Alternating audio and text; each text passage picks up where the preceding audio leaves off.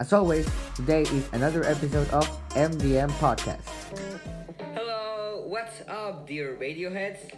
Today is November 11th, and we are here once more inside the cabin at my house. As always, I'm accompanied by my dear friends Mila and Diego. So, how are you guys? Hi, I'm so excited to be with you guys. Hey, I'm very happy to be here. Well, now we have introduced ourselves, let's get into the topic the million dollar question. It goes like this Do you consider that high school is difficult? Mm, it's a really hard question, but yes, high school is a really hard. I never imagined that it would be like this. I thought it would be something easy to handle, but it truly isn't. Also, every time that your grade change, it is quite difficult to adapt, but it's not impossible. Of course, high school is pretty hard. I mean, big changes are always difficult and make us feel unsafe. I saw it when I uh, started middle school, and I'm starting to see it again. I know, right? I can relate to the transition of schools.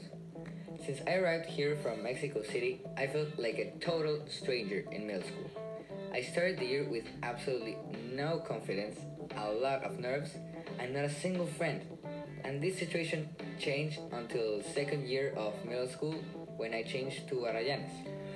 Okay, now that we have clarified that high school is pretty hard, uh, tell me, in your opinions, what things have made high school a pretty hard experience? Uh, well, I think it's a matter of perspective and also a bit of a mental setting, you know? If you think that it will be impossible, it's going to be harder to you because your mind thinks negatively. So you must have a positive attitude. But truly, homeworks are quite challenging. The reality is surely you will make it. Haha, just kidding. In my experience with homeworks is that they are more complicated and more strict. I mean, we have to de- deliver them on time or our grade will be affected. Yeah, I think what Max said is important, and I also want to empathize on what Mila said because it's very true that in high in middle school homeworks used to be way easier. Uh, we didn't have to cite our informations nor uh, making an introduction for all the homeworks. Oh, also, the way of which teacher became more strict in terms of behavior, participation in class, and due date, which makes a classmate a bit more tedious and stressful. Mm, I mostly agree with you, but because it's true that homeworks need to be delivered with very small details. But as I said, most of the times are mm, little details, and people really exaggerate a lot of times. I know, right? Homeworks are very specific as well as the topics themselves. The teachers also require students to have better investigation skills, so you might have to search a little more than just the first three pages you find online. Well, now that we have talked about our experience, the main reason for us to be here is to give you some advice that might help you to start in high school. So today we bring you the top 5 advices that will help you in high school. Starting with number 1. The key to success is organization. Make a plan on your agenda and check it constantly.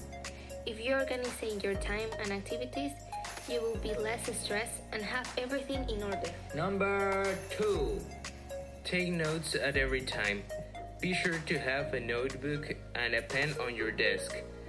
You never know when these kind of details might be helpful and be handy for you. Number 3. Always, but always pay attention in class. The amount of information is every topic is plenty, so you don't want to miss a thing. Try to always be fully awake and avoid distractions. Number 4. If you didn't understand something, be sure to ask the teacher for help. Because believe me, all the subjects that you see during class might come in the exam, and you don't want to fail an exam. And finally, number 5. And this might sound a bit of a cliche, but enjoy the moment. Feel happy, excited, even scared. But enjoy it. It might feel a bit overwhelming at the start, but you will get used to it. It's just a matter of time and effort.